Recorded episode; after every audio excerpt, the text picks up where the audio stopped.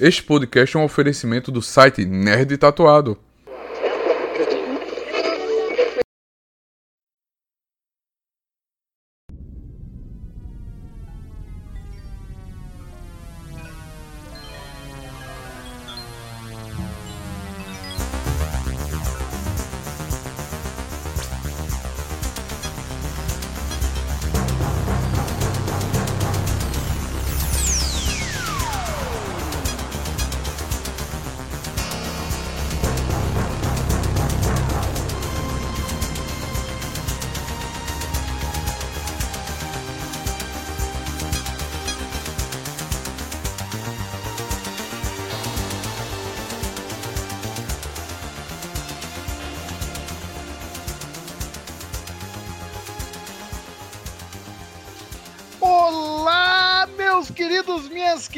Sentiram saudade? A gente deu uma pausinha para um merecido descanso. Não foi fácil cobrir o Oscar do jeito que a gente cobriu. Não é não, meu amigo de volta? Foi muito difícil. Foi exaustivo. A gente ama ver filme, mas como tudo na vida, o que vira obrigação vira trabalho. E a gente só consegue fazer esse trabalho porque a gente sabe que vocês, nossos ouvintes, nossas ouvintas queridas, estão aqui a nos acompanhar e nos incentivar. Então, muito obrigado. Espero que vocês tenham curtido aí o repost que saiu 15 dias atrás. E estamos já não, vou dizer uma nova temporada, mas é, é uma, uma fase, do, é quase uma nova temporada, né, Edvaldo? É quase um recomeço para a gente falar aqui de, não, não de filmes que estão no Ibope, mas de filmes importantes, vintage, retrô, aquela coisinha gostosa, não é verdade? O famoso filme cult, né? É o famoso filme clássico. O clássico é clássico por um motivo, porque ele persiste. Olha que bonito. Olha que bonito. É a resistência do cinema. É, quase isso.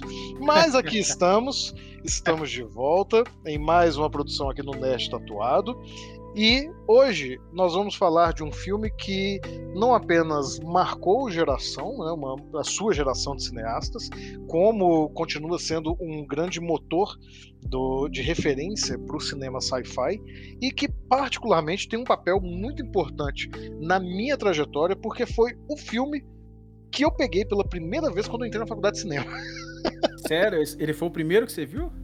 Na faculdade de cinema. Eu nunca tinha assistido Blade Runner, né? Passei para a faculdade de cinema em 2012. Aqui agora eu tô contando caso que ninguém quer ouvir, mas por favor aguentem até a gente chegar na parte interessante.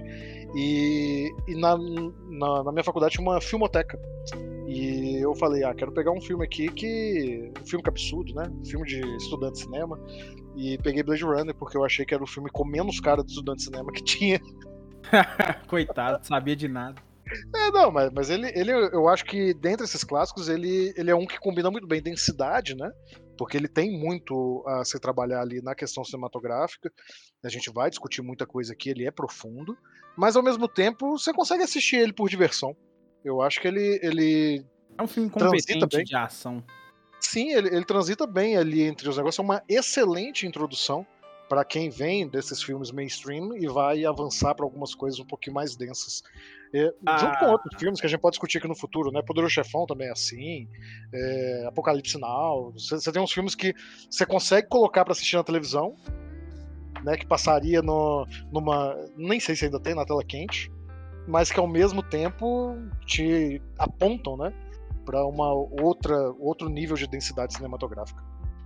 Concordo. E ainda faço uma afirmaçãozinha aqui. Eu jogo pro. Vou jogar pra galera também. Eu, assim, é um filme genial. Acho que não existe uma discussão sobre isso, não. E é, estamos falando, obviamente, que vamos falar do Director's Cut, tá? Eu me recuso a falar sobre aquela versão que tem a narração em off do. Eu achei que era dela que a gente ia falar. Nossa, Deus me livre. e eu, assim, de verdade, graças ao senhor Rafael também me introduzindo a um outro clássico aí, eu não consigo. Eu consigo definir o filme que eu mais gosto. Mas eu não consigo definir qual é o filme melhor dirigido, o melhor filme da carreira do Ridley Scott, porque eu acho que ele e o Alien, assim, é pau a pau, velho. É pau a pau de obras de arte mesmo, assim, obras-primas sendo dirigidas ali de uma forma é fora do comum, assim. Então. Eu acho que a gente pode concordar que não é gladiador. pode ser o mas... Napoleão, pode ser o Napoleão. Tá chegando, não, mas tá chegando o Gladiador 2 também, né? Não, gladi... é, isso aí vai demorar um tiquinho ainda. Calma, tem o Napoleão ainda, calma. Não, mas só como você puxou isso daí, e esse primeiro bloco é mais livre pra gente falar algumas coisinhas sobre o filme, antes de você dizer aí sobre a sinopse e os detalhes de produção, eu vou passar uma curiosidade que já é lugar comum hoje em dia, mas que muita gente não sabe, que você tem muitos easter eggs de Alien em Blade Runner e vice-versa. Eu não sei qual dos dois é o primeiro, de verdade. Na minha cabeça aqui eu não vou pesquisar, não preciso pesquisar de volta. Mas eu, eu sei que ao longo do tempo, e principalmente com as sequências, né?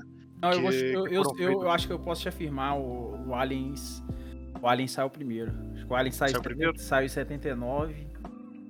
É, mas com, com as sequências, principalmente, porque a Alien continuou já sem o dedo do Scott, e aí ele voltou em Prometheus e Covenant, e com a sequência do Blade Runner, né, o Blade Runner 2049, Lixo. eles foram colocando, olha, eles foram colocando alguns easter eggs mesmo, né, e, e quem quiser ficar realmente interessado, eu vou colocar na descrição aqui um link pro meu blog, onde eu fiz uma listagem e uma, uma, um pensamento sobre o universo compartilhado não compartilhado de Ridley Scott, tá?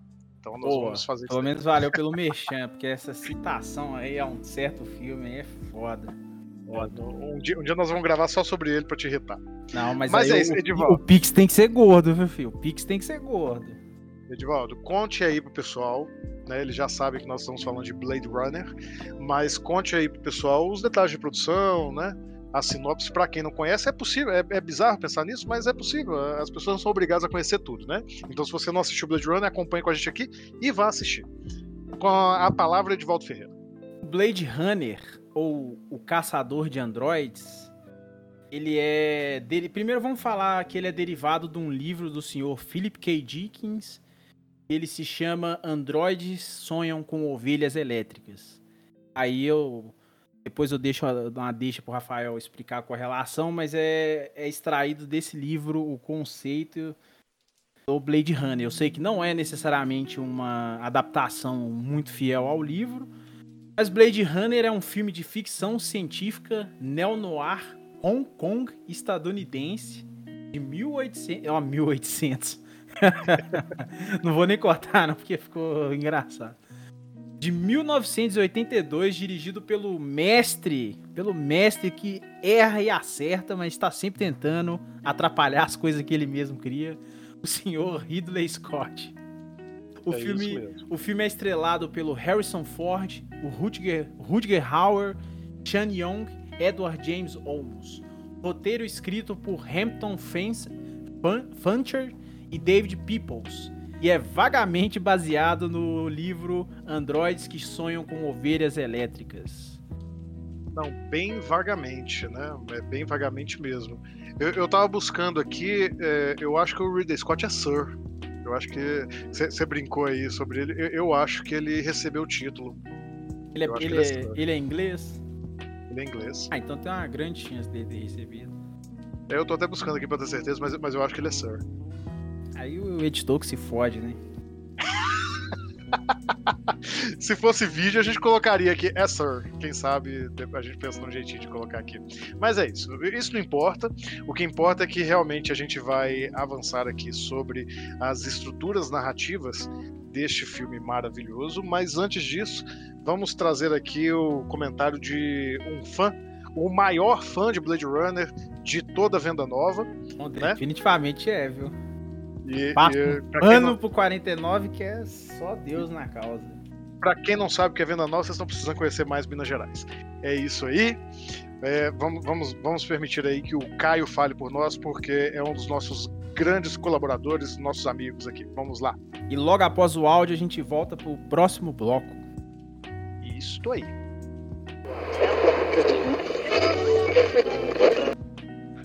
Olá, boa noite.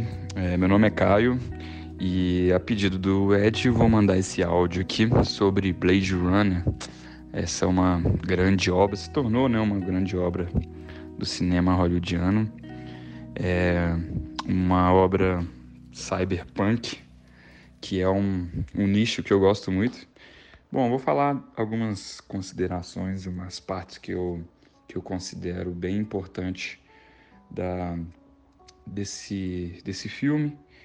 Primeiro, que é um, um ícone do cyberpunk né, na, nas telonas. É, bom, o cyberpunk tem, tende a lidar com uma cosmologia distópica, né, eu diria, que é, diferentemente de, de outros filmes que pensavam no futuro é, das grandes cidades, né, esse futuro moderno que prometia algo bem positivo, bem é, segundo o desenvolvimento, o progresso da humanidade, né? Essa cosmologia distópica ela vem para quebrar um pouco isso, né? E, e dizer que a cidade em si ela é um pouco soturna, né? Nebulosa, cinzenta, no caso dos filmes mais pretas, né? Mais escuras, darks, né? É, é uma temática que os góticos gostam muito e o cyberpunk vem muito nessa, nessa linha, né? nesse futurismo é, distópico, né? perdido, sem tantas esperanças assim como certas utopias do, do nosso capitalismo moderno. Né? E, bom, aí falando de cidade, né? o filme retrata bem essa questão é, dessa cidade é, futurista com vários avanços tecnológicos, porém é, de uma maneira bem escura, né? dark, porque é, os indivíduos estão ali sempre numa uma posição um pouco obscura mesmo, diante de si, diante do mundo. É, o personagem principal acaba é, lidando com isso. É, ele tem uma parcela expressiva de, de diálogos com os robôs, né, os, os replicantes, digamos assim. E aí ele, é, ele se vê ali no filme inteiro, inclusive, é uma, eu acho que é uma consideração bem importante que eu acho, que o filme inteiro, é, o, os personagens que, que expressam emoções geralmente são os personagens robóticos, né? Os replicantes, digamos. É, e isso diz muito sobre essa cidade, né? Essa, esse, esse futurismo distópico, né? esse cyberpunk que o, que o autor tende a colocar ali em Blade Runner. E aí falando dessa cidade, né? Assim, essa cidade escura, é, é muito vou indo para minha para minha seara da sociologia, temos um, um grande autor, Weber, que fala do desencantamento do mundo, que é um pouco sobre é, a perda de, de sensibilidades, digamos, religiosas do, do mundo antigo e esse mundo burocrático, né? esse mundo é, capitalista racional que chega a ser burocrático ao extremo né? e impessoal, que é o que traz um pouco ali essa saga ali do nosso Harrison Ford. Acho que o, tem um filme, inclusive, cyberpunk. Não diria cyberpunk, mas um pouco nessa pegada, assim, que é o Brasil. Brasil que não tem nada a ver com o nosso Brasil. Talvez tenha no sentido da burocracia. Acho que o, esse filme fala muito sobre isso. É, e o Harrison Ford, inclusive, né? Porque o Harrison Ford vem de um sucesso ali do, do Indiana Jones, né? Da, é, algumas, algumas outras obras ali que já ocorriam na década de 70, início de 80, com uma pegada. Porque o cinema hollywoodiano sempre foi um cinema heróico, né? O homem hollywoodiano, o homem americano, na verdade, como um homem é, é, heróico que busca sua. em qualquer custo, né? Busca sua felicidade, suas conquistas. É, e o Harrison Ford vem dessa pegada Indiana Jones, porém, quando ele chega no para fazer o Blade Runner, ele quebra um pouco isso, né? É, não intencionalmente, óbvio, é, mas ele é um anti-herói né, no caso do Blade Runner. É um, é um herói, digamos, mais depressivo, um pouco é, para baixo, entre várias aspas, né? e a, a tonalidade escura traz um pouco disso para o personagem E ele, no, no final das contas, ele não é um, um herói de fato, né? É... E isso contribuiu para um público baixo, inclusive, né? A, a, bilheteria do filme na época não foi lá tão alta assim. O Harrison Ford estava em alta por causa do Indiana Jones, mas não conseguiu tanto sucesso no, no caso do Blade Runner. Talvez por isso é, a sociedade americana esperava um herói e não conseguiram é, o que o que o, com que o Harrison Ford trouxesse esse heroísmo. Né? É, eu acho que isso, essas, essas considerações são parte do que posteriormente se tornou é, um clássico, né? Eu acho que o Blade Runner se tornou um clássico. É, na época não foi e agora temos um essa, essa opinião assim quase que unânime assim de da, da importância do, do Blade Runner para a história do cinema, né? Bom, eu acho que é isso. É, espero ter contribuído aí pelo, com o podcast e estamos aí. Abraço, gente.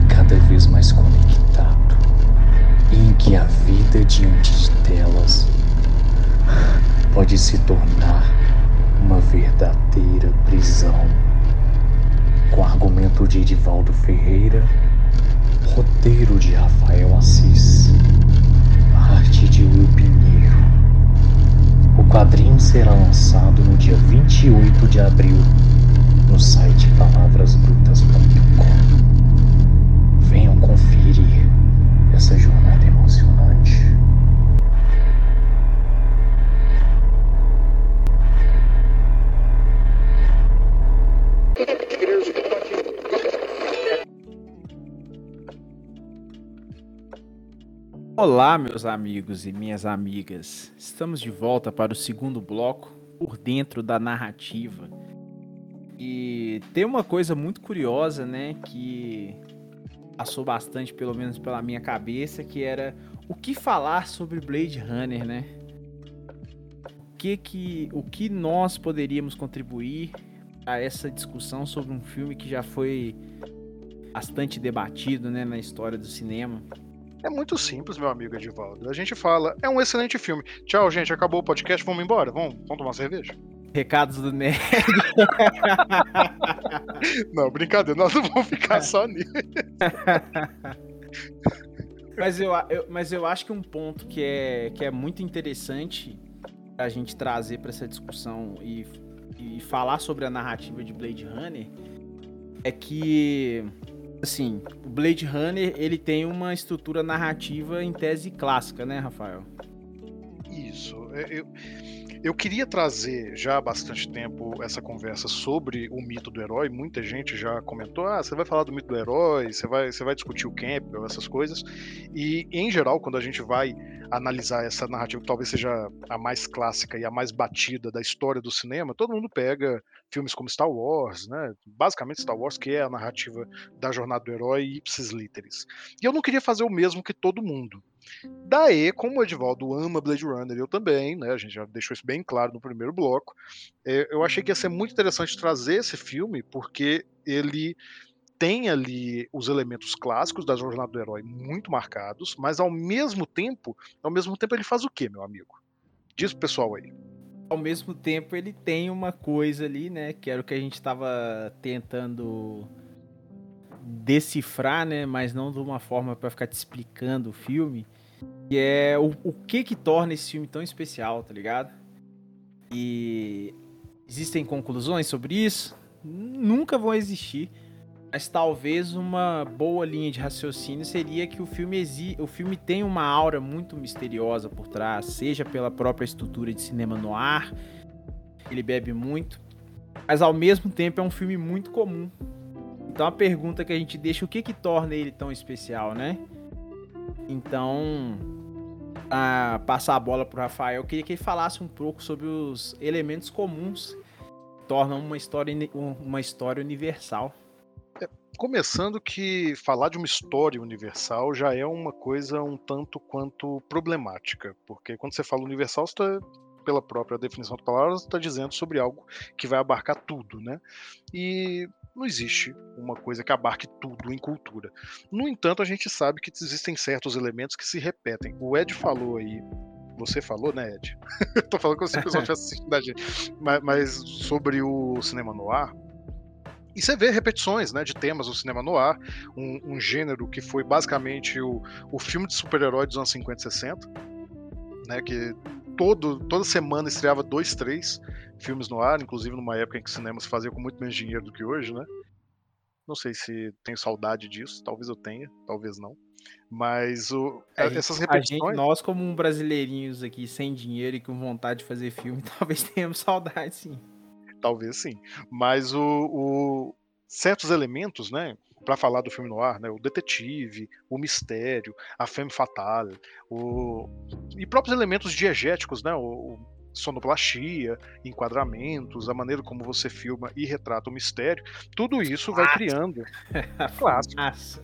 a fumaça, gelo seco, tudo isso vai criando no público uma expectativa e uma familiaridade com aquilo que ele vê. E vamos ser sinceros, a gente pode bater em fórmula do jeito que a gente quiser. Fórmulas persistem porque elas funcionam. Não, não é... Quando a gente fala de algo que se torna clássico, não é porque essencialmente aquilo é melhor do que outras formas de se contar uma história, mas porque aquilo sobreviveu ao tempo porque funciona. Então, quando a gente vai pensar no mito do, da jornada do herói, né, que não, não é um mito, né, é, uma, é um estudo sobre vários mitos, várias formas de se contar uma história repetidas à exaustão ao longo do tempo. O principal expoente disso, a pessoa que cunhou esse, essa teoria, né, o Joseph Campbell, no seu livro O Herói de Mil Faces, que depois ficou mais conhecido justamente como A Jornada do Herói. Na verdade, não é exatamente esse o livro, mas enfim, ele descreve 12 etapas para contar uma história impecável. Então, antes de falar sobre o Blade Runner, porque a gente vai discutir como é que ele rompe, eu queria dar uma palhinha muito rápida para o nosso público.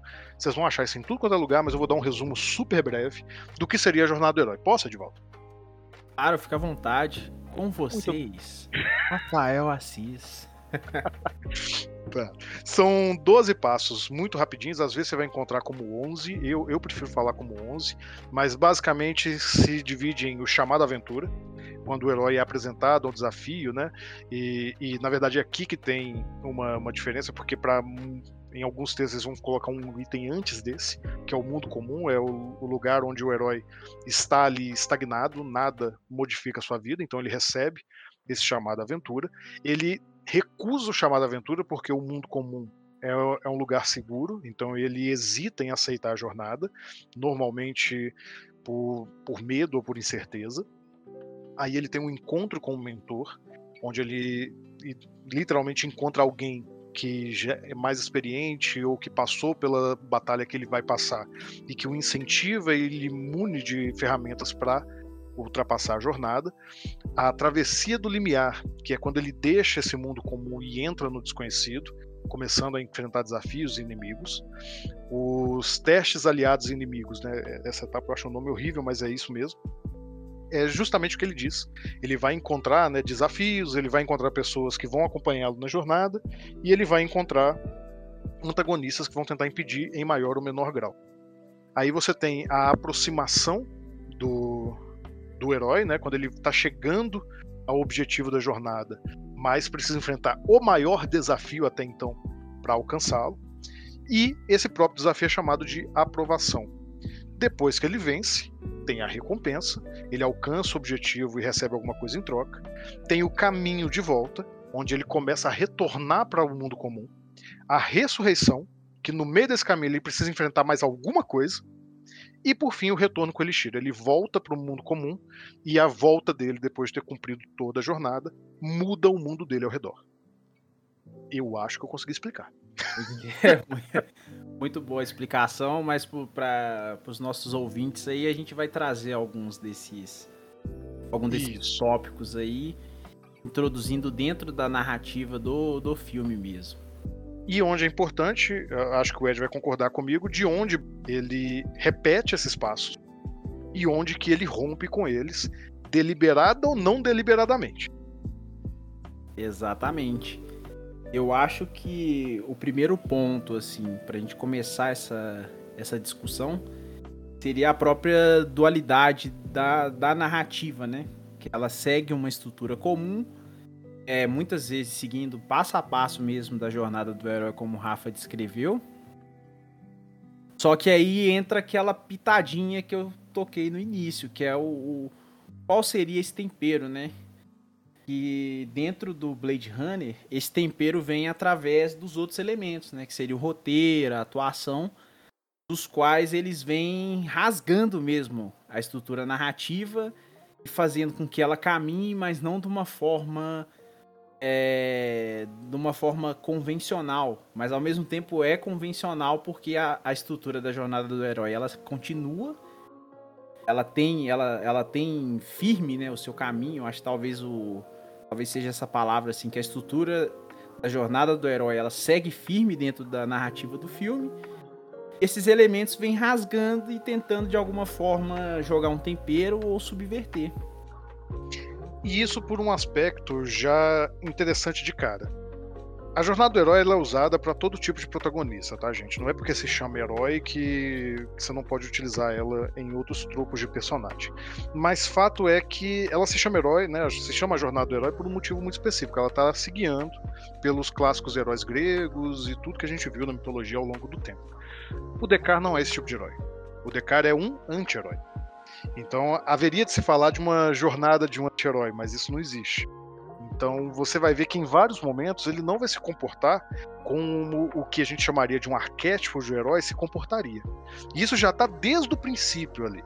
Decar ele não é apresentado como como alguém nobre que, que vai ser posto diante de um desafio. Não, ele é retratado já desde o princípio e às vezes de maneira sutil, às vezes nem tanto, como um assassino. E isso pela própria percepção dele, porque né, vamos aqui de novo. Lembrando, gente, que esse bloco tem spoilers, tá? A gente não vai se privar, não vamos jogar nada na cara, mas também não vamos se privar. Que, embora ele seja um caçador de androides, e para esse mundo os androides não sejam seres vivos, né? Esse é, o, é a grande tema da, da história. Eles estão buscando por vida, eles querem viver mais. Então, você imagina que se para o mundo inteiro ver esses, essas pessoas, né, que são pessoas são orgânicos, né, esses androides trabalhando e eles são meramente objetos, talvez aquele que mais visualize como eles são humanos é aqueles que está com eles no momento do que de volta, no momento da morte. No momento da morte. Aquele que os extermina percebe que ele está exterminando uma vida. E quando o filme começa, o Descartes está relutante, ele se aposentou. E em momento nenhum ele trata o trabalho dele como uma coisa positiva. Então, Rafa, a gente tem esse primeiro momento, né? A, a introdução do personagem, né? Então, com elementos bem bem delineados de como é como é o filme, né? Eu acho que a atmosfera dele ela é bem traduzida ali, inclusive o... e dialoga com ele, né? A é, atmosfera é, já vai dialogando. Dialoga com ele e com a gente, né? Porra, imagina sendo uma terça-feira chuvosa, só querendo comer um macarrão e tomar uma cerveja. As pessoas chegam para você e falam: Olha, velho, sabe aquela parada que você não gosta de fazer, tá ligado? Então, a gente tá precisando que você faça. Então já já traz essa brincadeira com esse primeiro elemento da, da jornada do herói.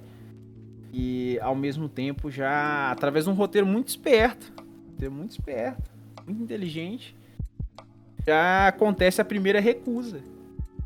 Porque é através disso que a gente já começa a a entender a entender assim, né, não, não acho que é a forma mais competente ali, a forma mais competente a gente vai trazer um pouquinho mais para frente, de que o personagem tá cansado de matar, né? Que nem se falou, ele é representado como um, ele é representado e se enxerga como um assassino, né? Então, é uma, é uma pessoa que já não quer mais exercer essa profissão dela, né, Não, e, e fica a simbologia, porque durante o filme eles falam, né, que ele aposenta androides. E ele tá aposentado. E, e nesse momento que ele recebe o chamado aventura e ele recusa o chamado, é, é, meio evidenciado ali que se ele recusar, ele vai ser aposentado para valer. Então ele é, ele é forçado mesmo a, a, aceitar o trabalho. E nesse ponto, talvez seja o ponto mais crucial da, da quebra do, do da estrutura da, da, jornada do herói, é que nesse mesmo momento já é apresentado o que seria o mais próximo de um mentor pro, pro Descartes, né? Que é o Geff. Se pronuncia Geff mesmo? Acho que é. Que é Geff. Que é, que é, como é que é o, é o nome do, do camarada? Então, Rafael, você está querendo falar sobre o senhor Edward James Holmes. Isso. Que ele aparece. É um personagem muito sutil na maneira como ele interfere na trama, mas a gente percebe como é que ele tem muito mais peso no emocional do Deckard do que todos os outros policiais, todos os outros. To, to, todo o seu entorno, né? Acredito que. De todo aquele núcleo que o Descartes já conhece, ele é o único que de fato mexe com ele da maneira como os replicantes vão mexer lá para frente. O que, inclusive, nos leva ao grande questionamento que o filme deixa no final, mas não vamos tratar disso agora. E, e o que acontece? Não, mas, mas o que acontece? Esse personagem ele é tão sutil, e agora eu vou mexer no vespeiro, que eu sei que você vai xingar muito, que quando os executivos viram esse filme, eles, a gente sabe, né? Esse filme ele saiu com uma versão totalmente avacalhada no cinema, mas eu, eu particularmente acredito que muito se deve, não a esse personagem especificamente, mas ao que ele representa no filme, que é essa sutileza, essa maneira como, como você falou, né? Ele é um filme comum. O que, que diferencia ele? Talvez em muito seja justamente esse, essa não obviedade, né? Ele forçar você a se relacionar afetivamente com, com a trama do filme, no sentido de como é que ele, ele te faz sentir enquanto você está assistindo, enquanto você vai descobrindo o mistério. E como é que ele não te entrega tudo de bandeja. E o Geff meio que é isso, ele tá guiando o DK ao longo do filme todo, praticamente como enigma, né? né? Ele, ele, ele, nunca diz o que ele precisa fazer, ele, ele aponta. Como, como faria um mentor? Pensa no Mestre dos Magos, né? Fala que vai para lá e some. O Geff é basicamente isso. E eu, eu tenho certeza que os executivos, quando viram esse filme, falaram assim: nossa, não dá, ninguém vai entender. E aí, o que, que eles fizeram, né, Edivaldo? Você sabe o que eles fizeram. Fizeram cagada, né? Cagaram, cagaram no filme, estragaram a experiência, subestimaram o público. E estamos aqui falando sobre isso hoje porque ainda houve uma esperança, né? Que é o Director's Cut aí e deu uma. Não, não deu uma salvada, né? Salvou o filme. Salvou. Né? Só puxar aqui para os nossos ouvintes mais jovens que não assistiram Blade Runner, nós mesmo não pegamos a época da estreia, né? Mas, mas se alguém quiser saber, é porque quando o filme saiu, eles botaram uma narração em off no filme inteiro para explicar o filme inteiro. Ou seja, acabar com o filme. Acabaram com o filme. É, e a gente, a gente sabe, né? Uma, como esse é um podcast um pouco mais voltado para uma parte mais técnica, né? Gente, não coloquem narração de fundo nas suas obras, a não ser que seja absolutamente necessário. Se você não tivesse falado essa última frase, eu ia falar assim: o Edvaldo está cagando regra. Mas... É porque é o seguinte, assim, dando só uma fugida rápida de pauta. A narração em off, é, pelo menos assim, o que eu interpreto sobre é que a narração em off ela tem uma função de de comunicar coisas das quais o roteiro, a, as atuações não são capazes de comunicar.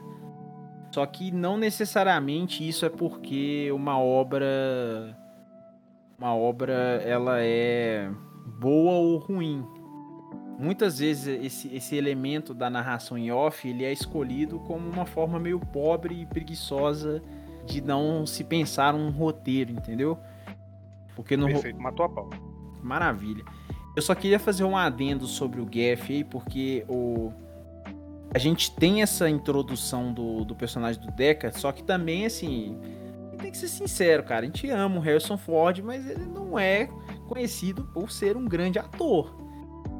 Ele, pelo menos eu penso assim, eu gerando polêmica, né? Mas eu gosto pra caralho dos trabalhos dele. Ele no Blade Runner é bom demais.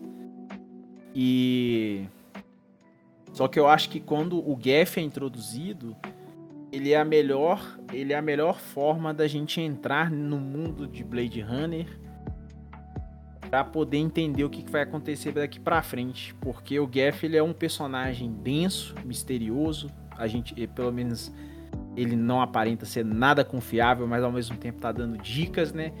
Então, um personagem que a gente duvida da índole dele e que as ações dele não são muito claras, né? Que nem o Rafael falou, que ele tem o, o efeito do, do, mentor, do mestre dos magos. E isso é uma introdução muito boa pra gente a partir daí. Porque a partir daí a gente começa a ver que todos os personagens do filme, eles não são necessariamente o que a gente tá vendo, né, Rafa? Exatamente isso. E de novo, né? Não vamos entregar o final, porque nesse caso eu acho uma sacanagem a gente falar exatamente o que acontece no final. Mas o que. De novo, assim, o que, que torna esse filme brilhante? Outra coisa que pode ser é o final dele, né? O final mais. Eu não diria nem que é um final aberto, é um final que, que te leva a pensar no filme pelo resto da sua vida. Uma resposta não dada. E quem causa essa resposta não dada é o Gaff. É ele que está ali o tempo todo, não só colocando o protagonista em, em giro, né, para fazer a jornada dele, mas também colocando a gente a questionar tudo que está acontecendo na tela. Então isso é uma construção muito boa que se perde completamente na versão narrada, porque na versão narrada você está com tudo dado, está tudo explicado ali. inclusive isso muda absolutamente essa dúvida final embora ela também seja presente, ela, ela acaba. Ela acaba, ela perde a força. Porque no momento que você está explicando, se você dá um discurso ali no final que, que vá ecoar toda a conclusão do filme, você está tirando isso do espectador, a capacidade dele. Como você mesmo disse, Ed, a capacidade dele de chegar à conclusão sozinho. É, é uma maneira de tratar o espectador como, sabe, incapaz de fazer essas correlações. Mas aí, a partir desse ponto, o filme começa a seguir um pouquinho mais a jornada do herói, embora, de novo, não com particularidade. Por isso que escolhi falar disso nesse filme, porque ele, ele rompe, sim. Ele rompe porque, principalmente, o personagem não é um arquétipo claro de herói. Mas, quando ele começa a enfrentar os desafios, você começa realmente a perceber que a dualidade do Deckard é sobre identificar os replicantes como seres vivos. Né? E isso vai se passar ali pelo fato dele conhecer a Rachel, pela relação que ele estabelece com a Rachel, por uma cena que eu acho que é a única cena que envelheceu mal de, de Blade Runner. Qual cena? Você sabe qual cena eu tô falando? Qual? O A Noite de Amor deles. Nossa senhora. Aqui dali envelheceu mal, aqui dali. Que, que é um legado direto né, dos filmes no ar, dos anos 50 e 60 que a gente tava falando. É, não, não tira o, a, como que o filme é bom, mas com certeza aquilo ali não estaria num filme recente e envelheceu mal. É, envelheceu mal. E, e tem um, um, outro elemento do noir que a gente não comentou, né? Que é, é um pouco implícito, mas também talvez caiba a gente comentar, que é a violência, né? Sim, sim, tem, tem muita. E, e, de novo, nesse ponto começa a acontecer cada vez mais, porque aí chega o ponto em que o Deckard começa a caçar os replicantes. E aí vem exatamente esses pontos, assim. Ah, a travessia do portal, né? Ele, os replicantes estão atrás do, do criador deles, né? Esse é o mote do filme. A gente já meio que falou ali no, no primeiro bloco, mas só para poder se situar mesmo. Eles estão procurando o criador deles para ganhar mais vida, porque os replicantes têm idade de validade. Chegou num certo número de anos, eles vão morrer, independente de se eles estão bem fisicamente ou não, eles estão programados para morrer e eles estão atrás do seu criador para conseguir mais vida.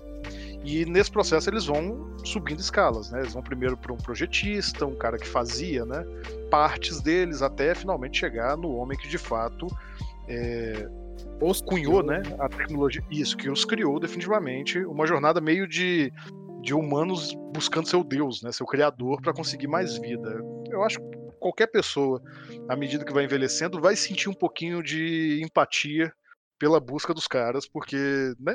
É, é uma parada muito humana. Sim. E aí, a cada, a cada percalço, né? O Decara ele vai subindo de nível. É, é, literalmente essa escadinha da jornada do herói. Ele tá indo lá, ele, ele descobre uma coisa, ele mata um replicante, isso muda a perspectiva dele, ele conhece a Rachel, isso muda a perspectiva dele. E a gente percebe de novo que a jornada do Decar não é uma jornada para caçar os replicantes. É uma jornada para mudar a mentalidade dele e sair do mundo comum onde ele estava lá no princípio, que era um mundo de apatia. Era um mundo em que ele aceitava a vida como ela é e pronto. E esse, ele vai passar por essa transformação. Essa transformação ao final, né, no, no duelo dele com o Roy, é Roy, né? É Roy o, o, o chefe dos replicantes. Roy. É Roy, né? Da, do Lágrimas na Chuva. É o Cena Roy. Betty, o Rudiger Não, Ô Ed, fala um pouquinho dessa cena. Agora, agora tá liberado. Elogia essa cena, porque essa cena é maravilhosa. Tá liberado? Tá liberado, elogia. Sim, eu acho que dá pra voltar um pouco aí, porque quando a gente começa a, a avaliar a estrutura do filme, ele ele vai, arrendo, ele vai arredondando, arredondando, arredondando, arredondando, até chegar no ponto que a gente está em conflito. Ele nos coloca em conflito. Então, quando começa a ter o confronto final, aquilo não, aquilo não faz bem ao espectador. Porque já foi criada essa questão, entendeu? Porque se existe uma dualidade entre uma pessoa que quer tirar uma vida e uma pessoa que quer manter uma vida, e sim, estou colocando o replicante como uma pessoa, assim, E não tá errado, não. Isso isso torna essa jornada de tanta um tamanha dor, um tamanha complexidade, a qual culmina na culmina na cena do monólogo do, do Rutger Hauer, das, naquela cena da chuva maravilhosa. Eu acho que ele simboliza e carrega toda a dor de, de, de, de um, de um ser um ser vivo, né, de um ser humano que tem muito mais camadas do que o próprio personagem do, do, do Harrison Ford. Ele é um personagem muito mais complexo que o, que o Deca. Então, quando chega ao final fatídico, a gente entende que a luta dele era muito mais válida do que a gente estava acompanhando, né? Por isso que o Rafael, eu acho que ele trouxe esse ponto do anti-herói, mesmo não sendo necessariamente um anti-herói, porque não existe a jornada do anti-herói, né? Porque toda toda essa mensagem é isso, né? É, é, você viver sobre um ambiente de um ambiente de opressão do qual o ser humano ele começa a ser cada vez menos valorizado. Então é criada é, é, é- é criada uma criatura semelhante ao ser humano que o desejo dela é ser humano. Então até não sei se é um slogan do, do, do original, mas eu acho que é do original. Que é que os replicantes são mais humanos que os humanos, tá ligado? A chave de leitura do filme tava ali o tempo todo. A chave de leitura tava ali o tempo todo, que a gente sempre fala de chave de leitura. E aí que nos leva de novo contar o final, qual é o, o dilema do final que movimenta os fãs já há tantos anos. Mas quando chega na pergunta final, né? Que quem assistiu aqui, o Ed vai concordar comigo, que é expressa por, por um detalhezinho, né? Por um mínimo origami ali no final. Aquela pergunta, se você olha pela chave da leitura, ela não precisa da resposta que justamente todo mundo fica batendo, né? Se é ou se não é. Eu tô falando sobre enigmas aqui também, gente, é para não estragar para quem não assistiu. Mas no final, Edivaldo, deixa de ser uma pergunta sobre se os replicantes são ou não são humanos, mas chega na conclusão da transformação do Descartes, que é uma coisa linda. A conclusão final é não importa. E aí tem uma, tem uma coisa que, que eu- tem, tem um silogismo filosófico que eu gosto muito, normalmente usado para falar sobre divindade, sobre essas coisas, num- até numa outra pegada, mas, mas que, que a gente fala sobre o dragão na garagem. né? Normalmente é usado para poder falar sobre religiosidade e, e se questionar espiritualidade, que eu acho que cabe aqui, porque afinal de contas nós estamos falando sobre alma. E o, o dilema do dragão na garagem, né, basicamente é se você tem um dragão na sua garagem que é invisível é intangível e não pode ser provado, não tem uma diferença nenhuma entre esse dragão invisível e intangível que não pode ser provado para um dragão que não existe, concorda? Só que a conclusão lógica é fazer o caminho oposto. Se você tem um ser que parece humano, que pensa como um ser humano, que sente como um ser humano e que morre como um ser humano, o que que ele é? Aí já tava, Isso é bonito. tava na nossa cara, tava na nossa cara o tempo todo, né? Exatamente. E nessa conclusão, o filme se torna uma potência gigantesca que vai muito além das discussões nerds de é ou não é. Não, não importa. E nesse momento, nessa quebra de chave ali, quando o Descartes entende a chave de leitura que o filme está nos dando, seja através aí, como a gente já falou no começo, da atmosfera, do roteiro, da atuação, de tudo que ele está fazendo ali, o filme se fecha e a narrativa está completa. Nós temos nas nossas mãos um clássico. Hum, bonito, né? Lindo. Temos um bloco? Um blocaço. Então é isso. Voltamos daqui a pouco para as nossas recomendações culturais e depois, depois do, dos recados do Nerd. Depois do, do, dos recados do Nerd. Até daqui a pouco.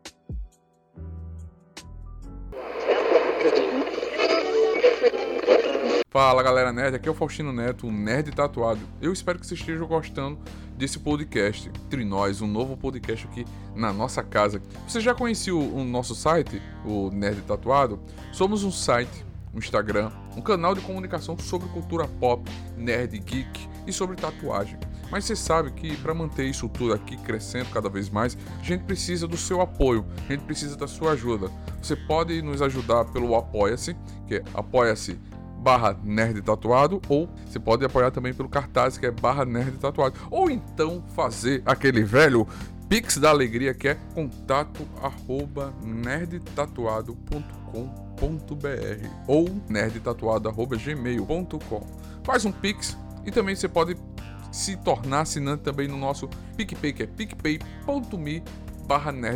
É só um real, você já ajuda o nosso canal.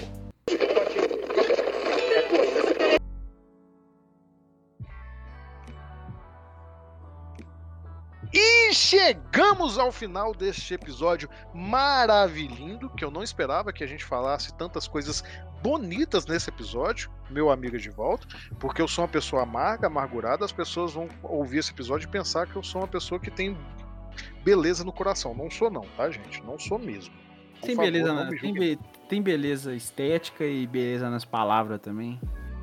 Edivaldo, você não pode falar mais uma coisa dessa, Edivaldo. Você já é um homem comprometido, assim eu fico com o coração acalentado. Sou um homem comprometido, então que me permite fazer elogios sem, sem segundas intenções.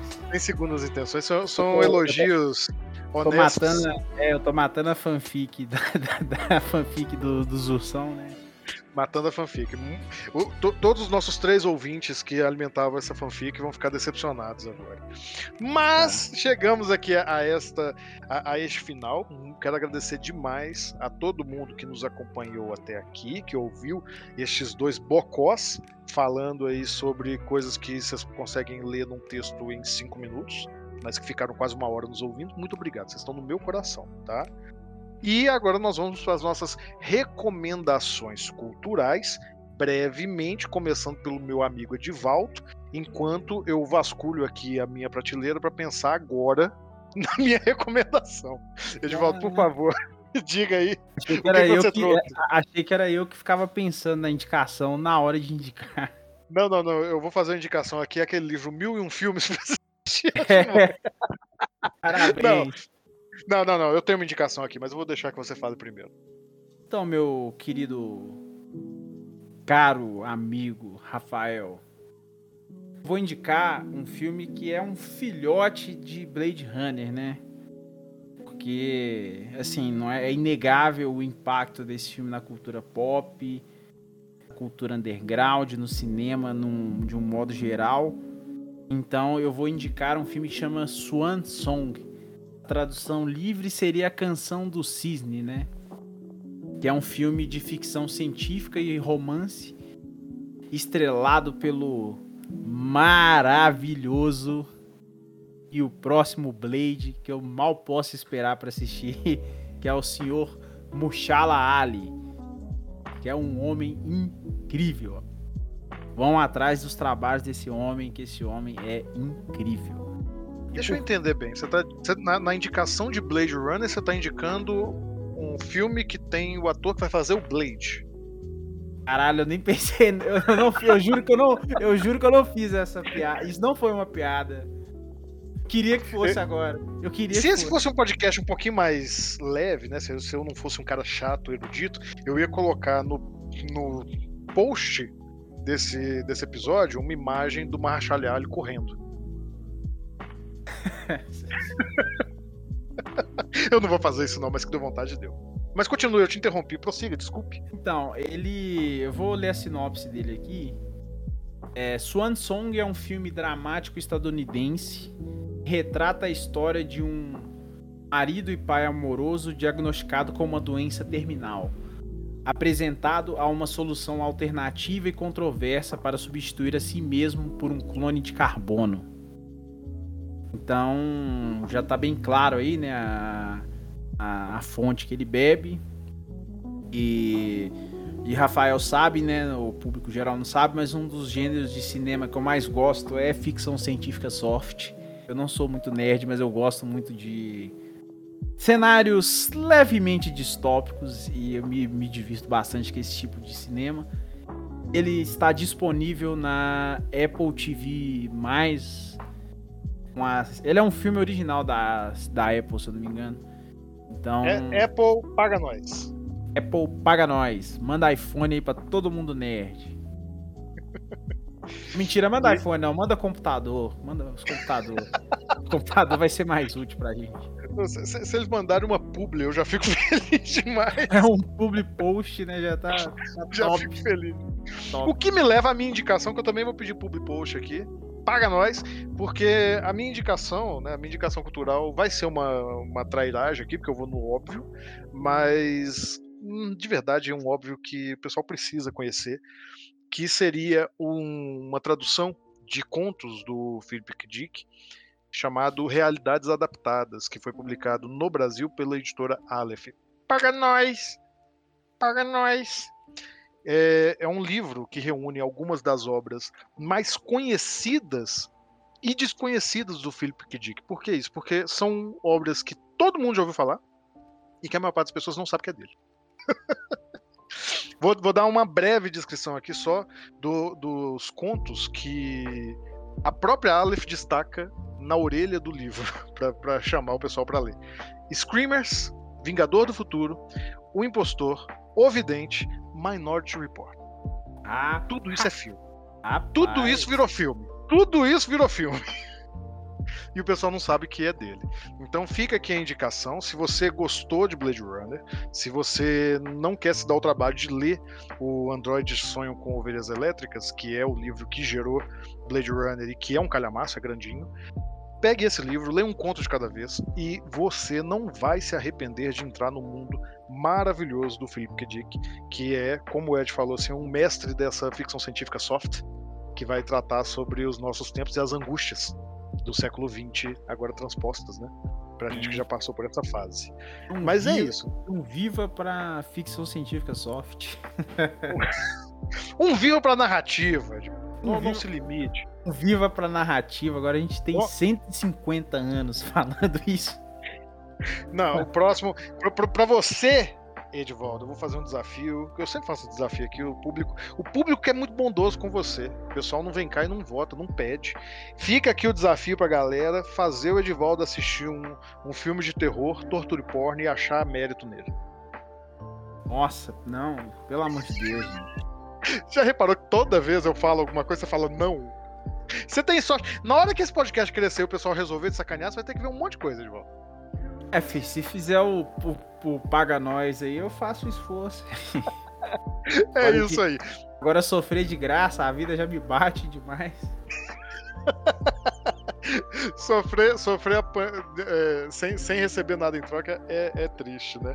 Mas, mas não vamos terminar com tristeza, vamos terminar com o astral lá em cima, depois dessas indicações maravilhosas. Como é que o pessoal pode te encontrar nas redes sociais, meu amigo Edivaldo? Então, falar que vão terminar bem, falar de rede social, eu acho que eu errei nessa, né? É, vocês vão. Vocês vão me encontrar no Edivaldo Não é Poeta.